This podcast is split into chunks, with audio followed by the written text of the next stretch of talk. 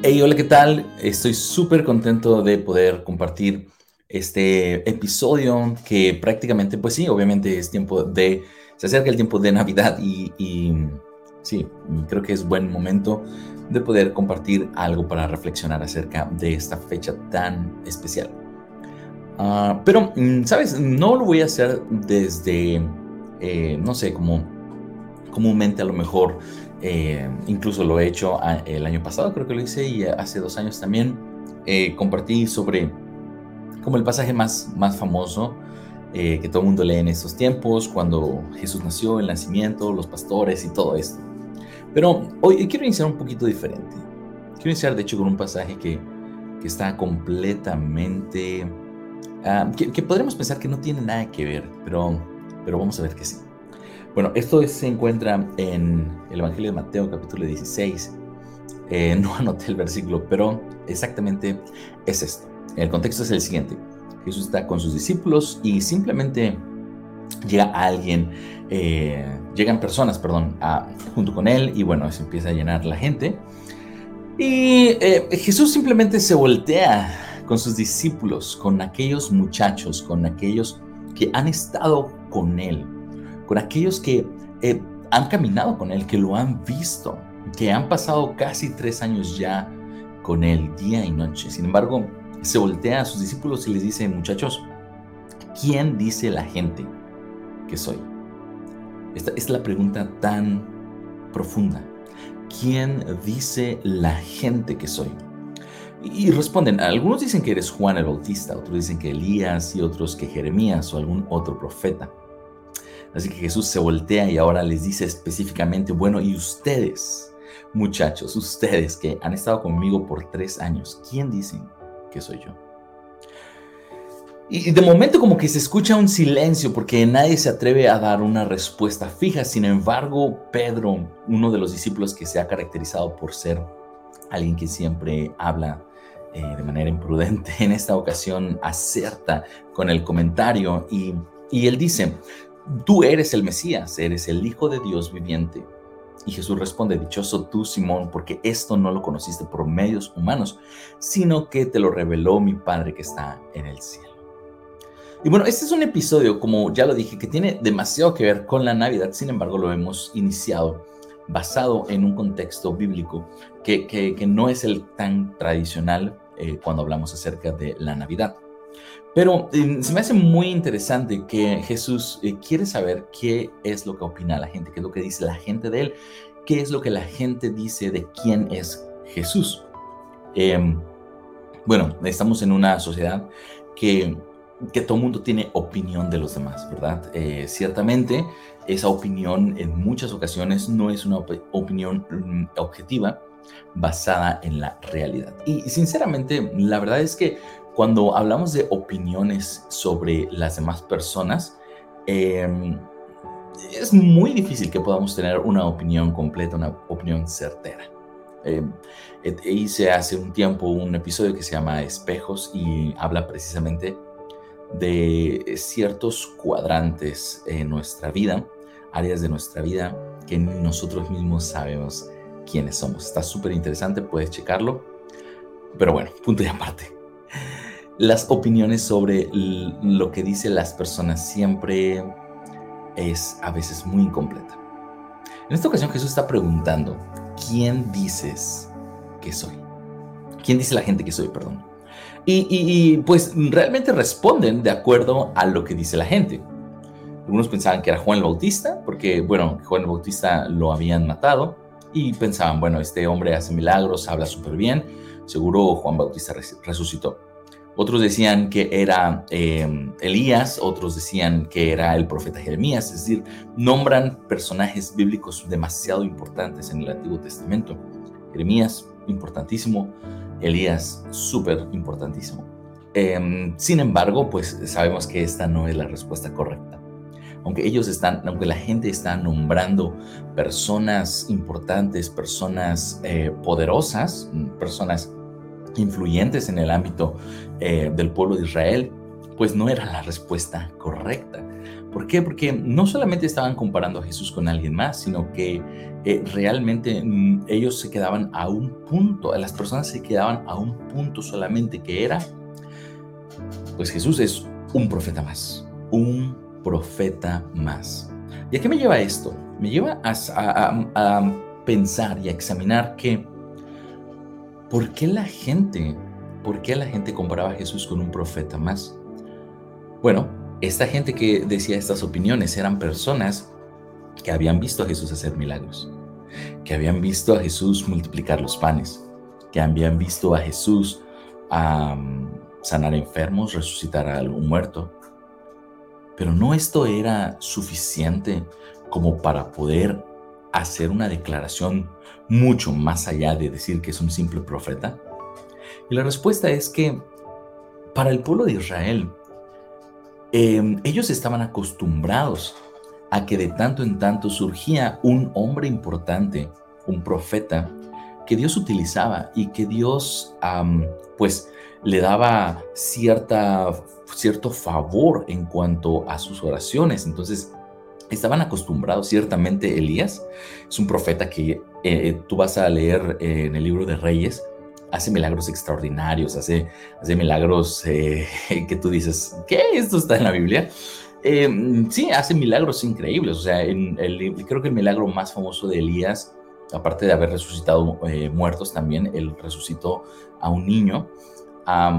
otro, el milagro creo que más famoso de él es cuando sacerdotes de un, de un ídolo, de un dios falso, eh, pues lo enfrentan eh, y la competencia prácticamente era esta.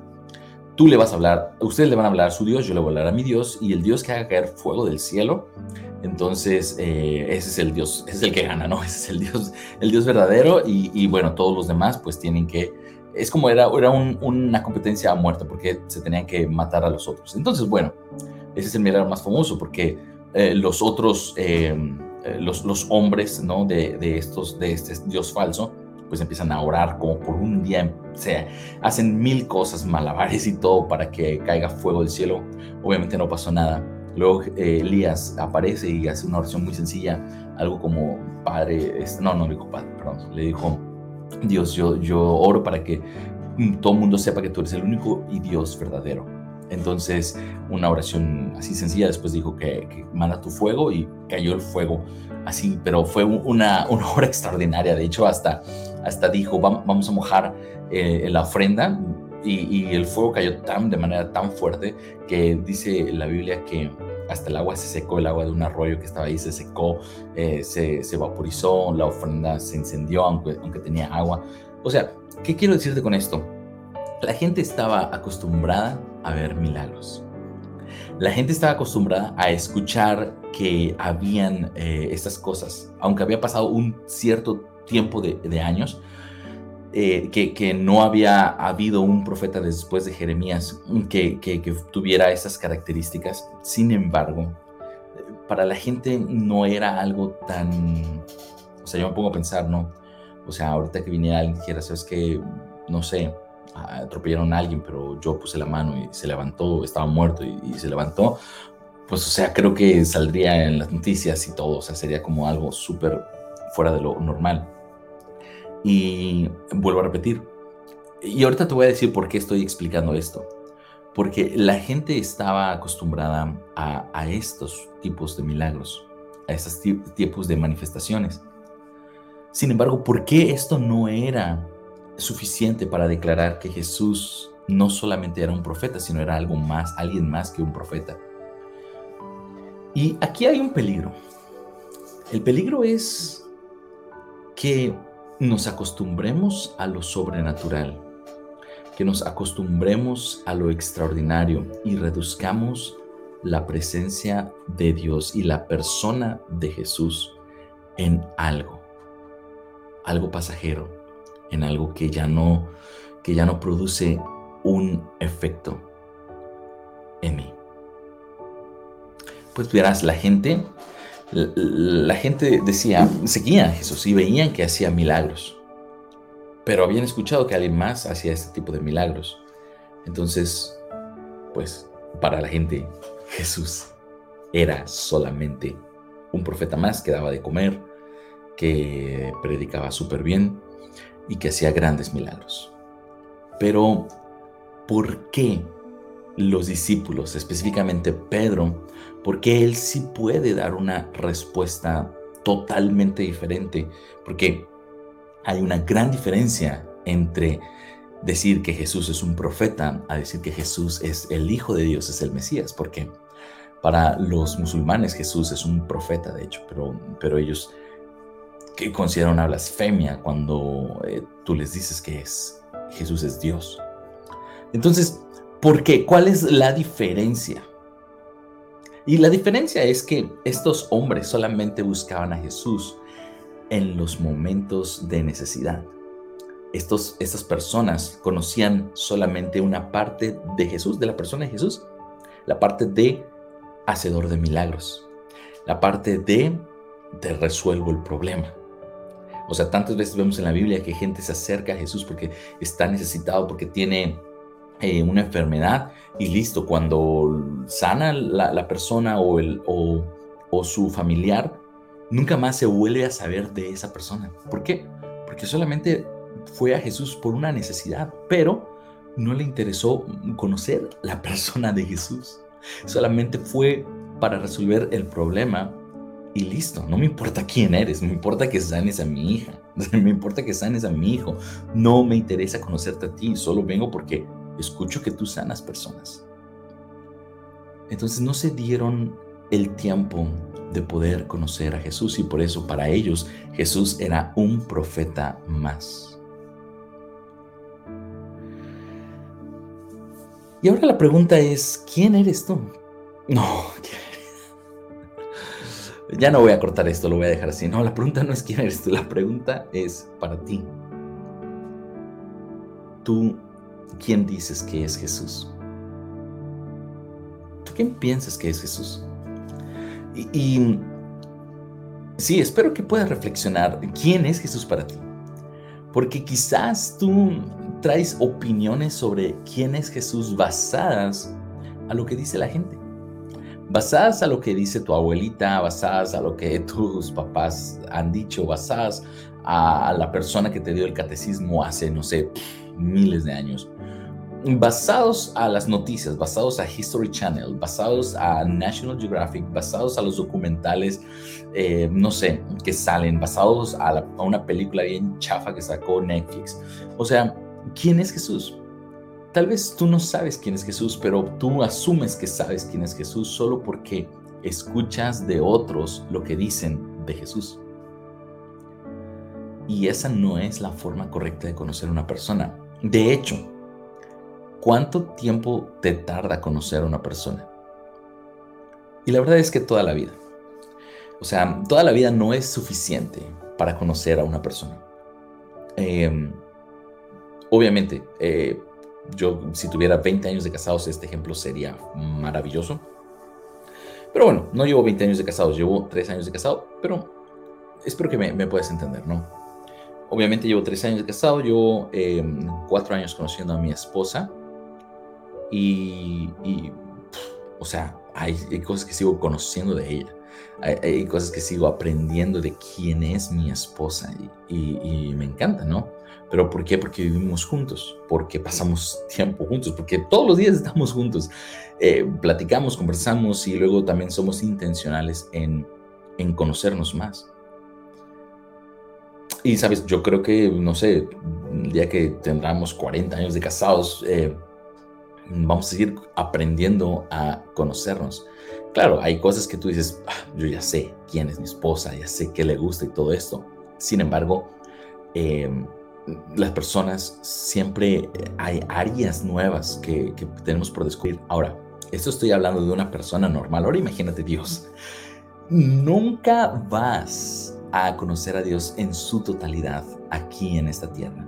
Así que es emocionante porque todos los días tú puedes tener un corazón expectante, un corazón emocionado por conocer una faceta nueva de la personalidad de Dios a través de Jesús, de conocer quién es Jesús. Así que eso es algo emocionante porque el momento en que tú dices, yo ya sé que Dios es así, así, así, así, estás mal. Hay algo nuevo, siempre hay nuevas cosas que descubrir de la persona de Jesús. Siempre hay más de Jesús para ti. Y esto es extraordinario. ¿Por qué? Una vez más, porque todos los días te puede sorprender Jesús. El momento en el que tú piensas que ya lo conociste es ese momento que tú has metido a Dios en una cajita y, te has robado a ti mismo, te has autosaboteado la mejor experiencia de todo el mundo.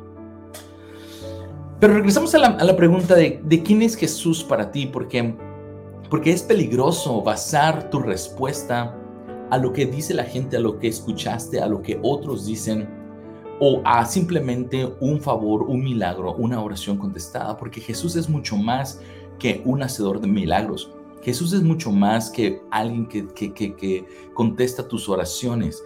Jesús es una persona maravillosa que cuando tú la descubres, de verdad te cambia la vida. Y solo Jesús tiene una característica particular que no se repite en ninguna otra persona solo hay una característica que no se puede repetir en otra persona y la característica es que Jesús, no, obviamente es Dios, pero Jesús es Salvador. Jesús es Salvador. Esa característica jamás la vas a ver repetida en nadie más. ¿Por qué? Porque Jesús es el único que salva. Jesús es el único que dio su vida en la cruz. Jesús es el único que por su amor y su sacrificio te perdonó tus pecados, te, da, te ofrece una vida nueva y se hace presente en tu vida todos los momentos de tu vida. Ahora, ¿qué tiene que ver esto con Navidad? Porque la celebración de Navidad es la celebración de recibir la persona de Jesús en este mundo para hacer todo esto que te acabo de decir, para llegar al punto, el culmen de la cruz. Pero la celebración de Jesús es esto, es literalmente el, eh, eh, recibir el nacimiento de Jesús en el mundo. Es decir, es esta, e, e, e, es esta experiencia de tener a Jesús, que también es conocido como Emmanuel, Dios con nosotros, en tu vida. ¿Para qué?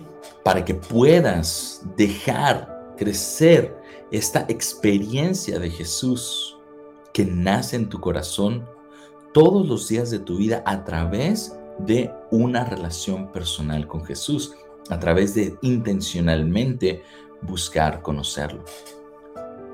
Llevo 18 años desde el primer momento en que le entregué mi vida a Jesús y dejé que entrara mi corazón y que empezara a transformarme. Y sabes algo, cada día me sorprende. Tengo demasiados, demasiadas experiencias que me gustaría compartirte, pero, pero obviamente esto se, se, haría muy largo, pero, pero quiero ir, ir resumiendo en, ciertas, en ciertos aspectos. Creo que los aspectos que más me han marcado ha sido a Jesús como, como un amigo, como alguien que, que cumple lo que ha dicho en la Biblia. Sabes, la Biblia, he, descubierto que la Biblia no, no solo es un libro de sabiduría, un libro histórico, un libro maravilloso, un libro de, de excelentes consejos. La Biblia es las palabras vivas de Jesús que, que literalmente están vivas y que se cumplen al momento en el que tú las tomas en serio. Y hace unos años estando yo en mi casa en México, cuando todavía vivía con mis papás, pasamos una situación demasiado fuerte económicamente. Un día me despierto, no había nada que comer y bueno, pues lo tomé de buena manera y dije, voy a, voy a iniciar mi día como siempre lo inicio, orando y pues bueno, no pasa nada. Un día que no coma no me va a pasar nada.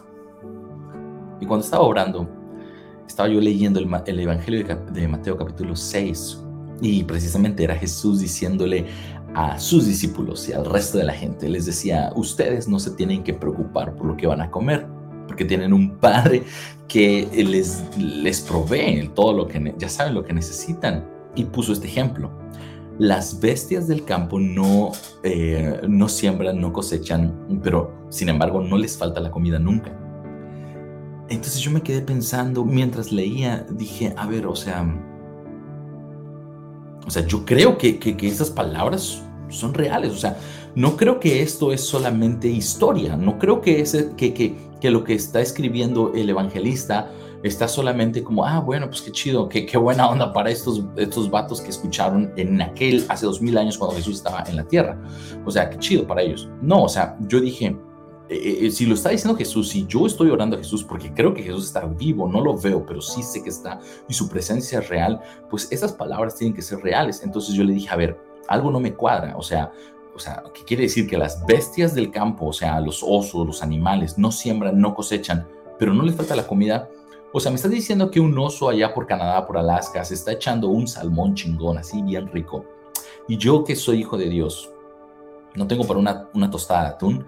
Entonces dije, a ver, eso no me está cuadrando, ¿qué está pasando aquí? O sea, o sea, ¿cómo es que un oso está comiendo más chido que yo? O sea, yo ni siquiera tengo para comer. Entonces eh, terminé de orar y le dije, Jesús, yo, yo creo, así como se lo te lo dije, o sea, yo tenía 17 años, eh, Jesús, yo creo que esto que está aquí, pues es real, ¿sabes? Yo no tengo nada que comer hoy y, pues si esto es real, ¿sabes? Yo quiero comer camarones hoy, y, o sea, quiero, quiero comer y camarones porque me gustan los camarones, amo los camarones. Y, ¿sabes? No, nada, o sea, cerré la Biblia y listo, me puse a hacer mis cosas del día y como eso de, no sé, a los 10 minutos, sonó mi celular y una persona... Eh, no sé, es algo que todavía me sigue tocando mucho el corazón. Una persona eh, me llama por teléfono, un, amigo de la familia, y me dice, oye, eh, David, eh, sabes, este, mi familia y yo estamos yendo ahorita en el coche, vamos para el buffet de mariscos, el buffet de mariscos. Y de repente, de repente, nos acordamos de ti, o sea, que te gustan los camarones y queremos saber si quieres ir a comer camarones con nosotros. ¿Entiendes? Jesús no lo puedo encerrar en una caja de una caja y decir, Jesús solamente es aquel al que yo veo cada domingo en la misa. Jesús sí, bueno, murió en la cruz y perdonó mis pecados y mientras yo acá me tengo que me la, me la tengo que rifar yo solo. No. O sea, nadie me puede decir que Jesús no se preocupa por darle alimento a sus hijos. Y sabes, alguien podría decirme, entonces, ¿por qué en África la, gente se muere de hambre? No lo sé. No lo sé, vato. No, no, no tengo esa respuesta. Pero yo sé que Jesús, para mí, es alguien que no se olvida de ti cuando tienes una necesidad. Es alguien que escucha tu oración. Nadie jamás me va a poder robar esta imagen que tengo de Jesús. Porque ya Jesús para mí no solamente es Dios, Jesús para mí es un amigo, un amigo que, que se preocupa por ti, un amigo que no es indiferente a tu necesidad, un amigo que te escucha, un amigo que te picha camarones. O sea, ¿entiendes? Y esto esta, esta imagen de saber quién es Jesús para mí, esto no me lo dio eh, lo que dijo un predicador, esto no me lo dio lo que dijo, eh, no sé, un sacerdote, esto no me lo dio un, libro, que, es hermoso leer libros sobre, sobre la Biblia y todo. Esto me lo dio una relación personal con Jesús. El, estar ahí, el, conocerlo, el, el pasar tiempo con Él. ¿Me explico? ¿Y por qué, soy tan insistente con esto? Porque me, entristece mucho cuando incluso la gente piensa que a Dios eh, solamente le puedes pedir ciertas cosas y que, que hay otras cosas que, ¿cómo se te ocurre pedirle esto a Dios? ¿Qué clase de, de, de, de, o sea, qué estás pensando? ¿Cómo le vas a pedir esto a Dios? y sabes, o sea, pero ¿por qué? O sea, si alguien tiene la convicción en su corazón de que le puede pedir para que, para que Dios le provea, para tener un mejor celular, déjalo. O sea, pues él tiene una relación personal y Jesús se, le está manifestando a él con la confianza de decirle, ¿sabes qué? Yo no solo puedo, no sé, eh, sanar a, esta persona en el hospital por esta gravedad o, no sé, atender esta situación en tu matrimonio. Oye, también, sí, también también puedo proveerte para para darte de comer y no, no tienes por qué comer solo una lata de, frijoles. Si quieres camarones, te los puedo dar. Espero que no malinterpretes, espero que puedas escuchar mi corazón. No estoy diciendo que tenemos que ser niños caprichosos y que, y que vamos a pedir y que, y que, o sea, y que conocer a Jesús se trata de, de mejorarte la calidad de vida. No se trata de eso, se trata de descubrir quién es Jesús. Y, y esto solamente lo vas a poder lograr a través de dejar que crezca una relación personal entre Jesús y tú. Y creo que ese es el verdadero sentido de la Navidad. El verdadero sentido de la Navidad es descubrir quién es Jesús y lo vas a descubrir una vez más a través de dejar que crezca una relación personal entre Jesús y tú.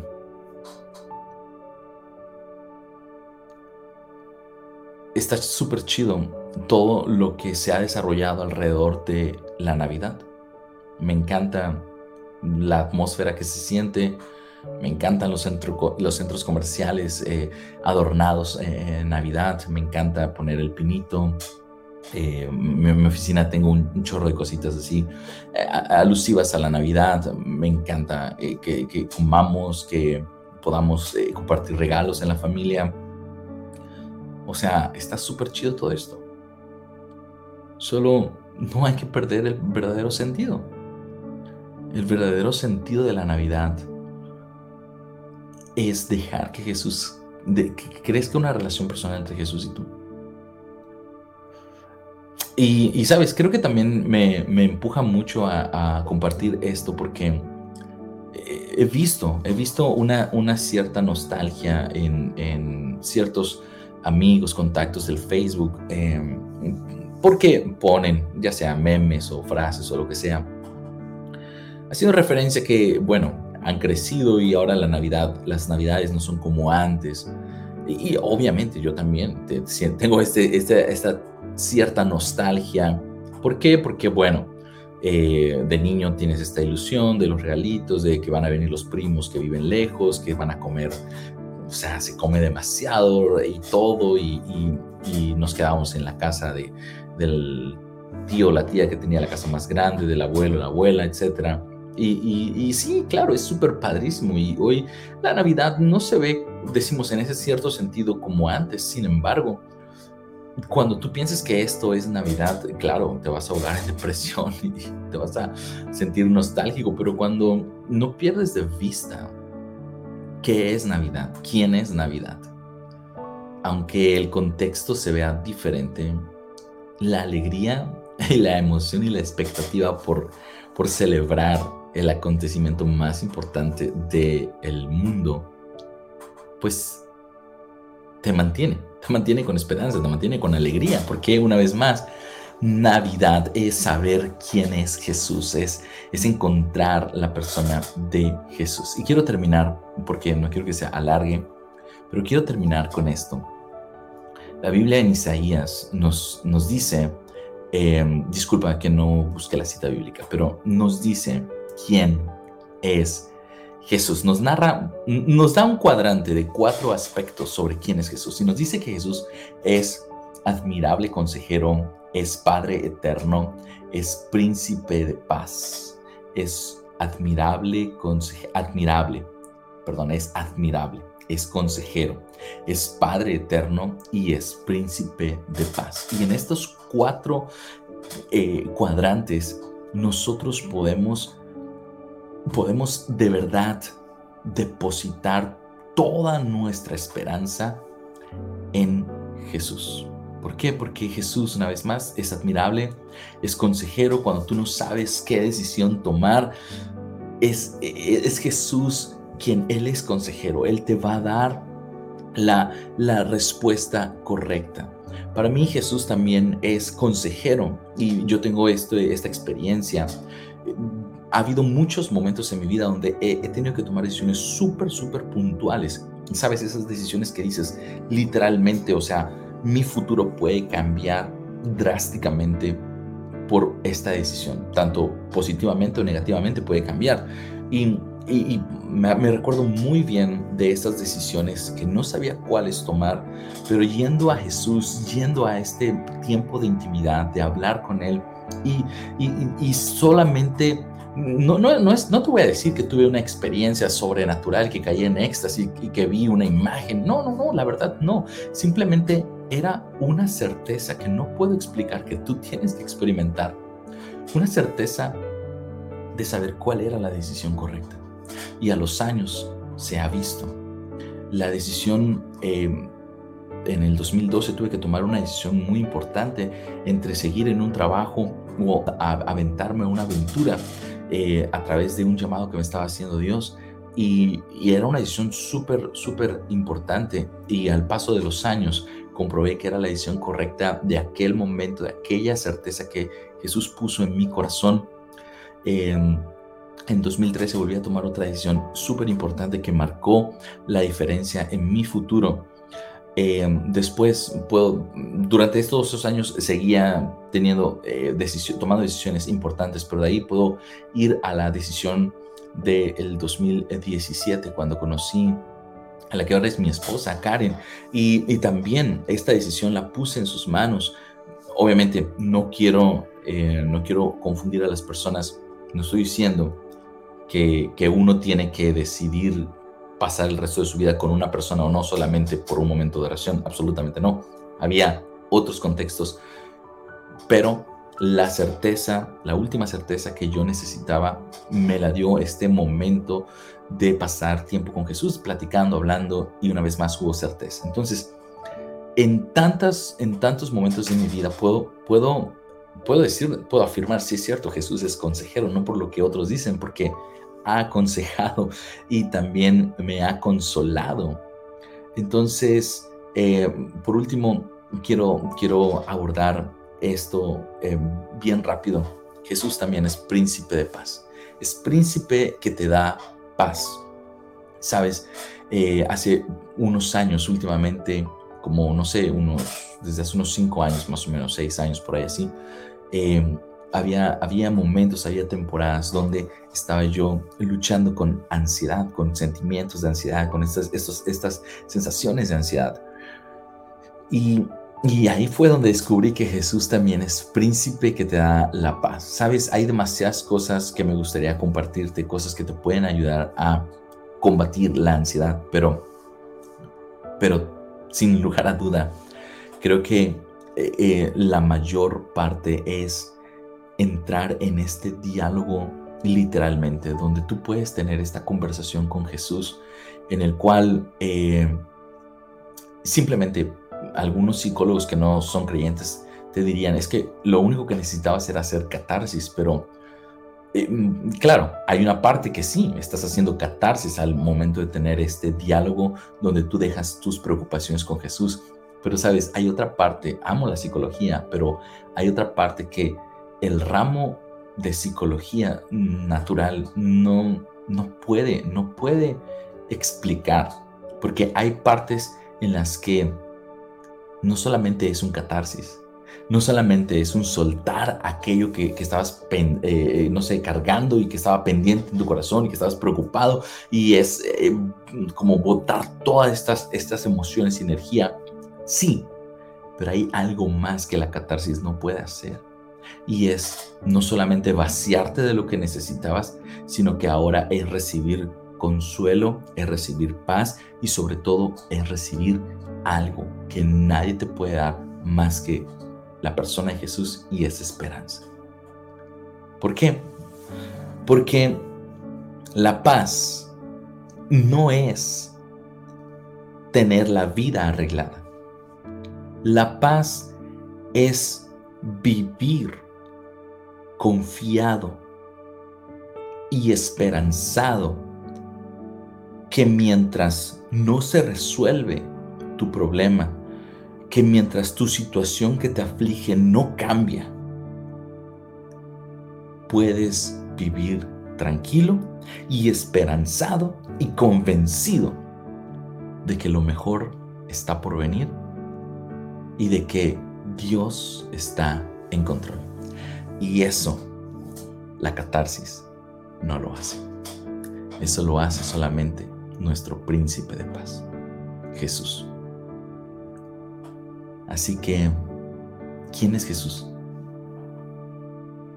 ¿Quién es Jesús? Ojalá que puedas que puedas responder a ti mismo esta pregunta. ¿Quién es Jesús? Y, y, te pongas a responder, bueno, yo creo que Jesús es esto, esto y esto y esto. Y después reflexiona, ¿de dónde vienen esas respuestas? Estas respuestas vienen basadas a lo que alguien me dijo, basadas a lo que escuché o basadas en experiencia de, de una convivencia diaria que he tenido con Jesús, porque Pedro supo decir que Jesús era Dios, el Hijo de Dios, porque Pedro no solo vio milagros, Pedro vivió con él. Pedro vio a Jesús transfigurado en el monte, eh, en el monte Carmelo, donde la demás gente no lo vio. Al estar con Jesús, al pasar tiempo con Jesús, vas a descubrir verdaderamente quién es Jesús. No de acuerdo a lo que otros dicen, de acuerdo a una experiencia viva.